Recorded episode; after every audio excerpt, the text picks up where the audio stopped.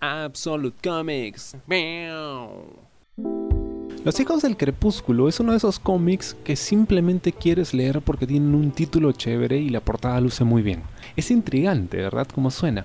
Y cuando lees la sinopsis, efectivamente habla de un misterio, entonces como que me obsesioné y quise leerla. Ahora, lo que yo suelo hacer antes de invertir en la compra de un cómic es leer algunas reseñas eh, para poder saber si efectivamente es una historia en la que vale la pena invertir. Las reseñas no eran muy buenas, me desanimé un poco, pero aún así me animé a leerlo en formato digital. Y realmente era una historia que debía leer. Estuvo muy buena, me encantó. Un día, un extraño objeto brillante, parecido una luna, aparece en la playa, en un pequeño pueblo pesquero. La gente pues, se intriga, nadie sabe qué cosa está pasando, la descubren unos niños, al principio no les creen y de repente cada vez más personas lo ve y nadie sabe qué está pasando. Al mismo tiempo, aparece una extraña mujer de cabello blanco que encandila a todo el mundo y a nadie le parece extraño que haya aparecido en el pueblo. Sin embargo, se mezcla entre la gente y todo chévere. Mientras tenemos el misterio este de la bola de luz que apareció en la playa. Bueno, en realidad, este es uno de esos cómics cuya premisa es eh, simplemente el anzuelo para atraerte a otro tipo de historia. Me explico. Aquí hay un misterio, ¿no? Un objeto que aparece en la playa. Nadie sabe dónde viene, nadie sabe si es de procedencia extraterrestre, si es un experimento, si es magia, no se sabe. Lo que se sabe es que este es un pueblo que hace pues honor a esa frase de pueblo chico, infierno grande, donde pasan muchas cosas. Y en medio de este misterio, estos temas pendientes que tienen los vecinos empiezan a aflorar. Y ahí está precisamente la riqueza de Hijos del Crepúsculo. En las relaciones que hay entre los personajes, ¿no? Los misterios que cada uno tiene. No la bola que aparece en la playa, ese es un pretexto nada más. Porque precisamente eso es lo que intentó Gilbert Hernández, que es un escritor reconocido hasta donde sé. Yo no tenía idea de quién era hasta que leí esta historia.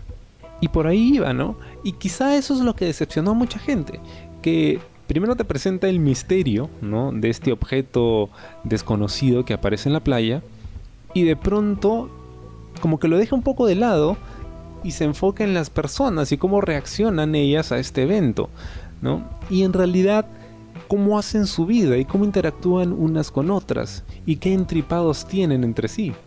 Al final el misterio como que queda un poco de lado. ¿Se resuelve o no se resuelve?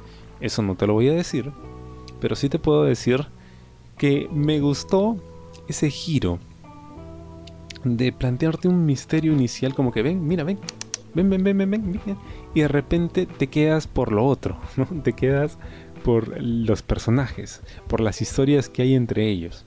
A mí el arte me encantó, pero yo no sabía quién era Darwin Cook en su momento. Esa es una historia a la que yo llegué cuando yo recién estaba empezando a coleccionar cómics. Entonces apenas me estaba enterando de quién es quién.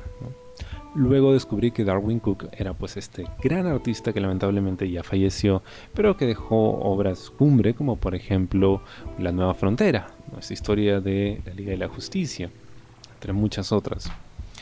Em, y es un arte que es, muy chévere y funciona muy bien en este mundo de misterio, en este pequeño pueblito donde al parecer todos tienen que ver con los otros.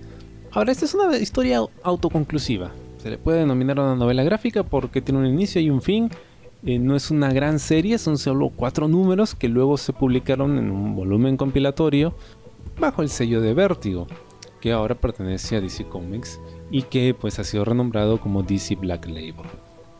Si lo quieres leer, puedes encontrarlo en trade paperback, que es el tomo de tapa blanda, y en formato digital, en su idioma original inglés, y también fue publicado en España por SC Ediciones, en un tomo de tapadura.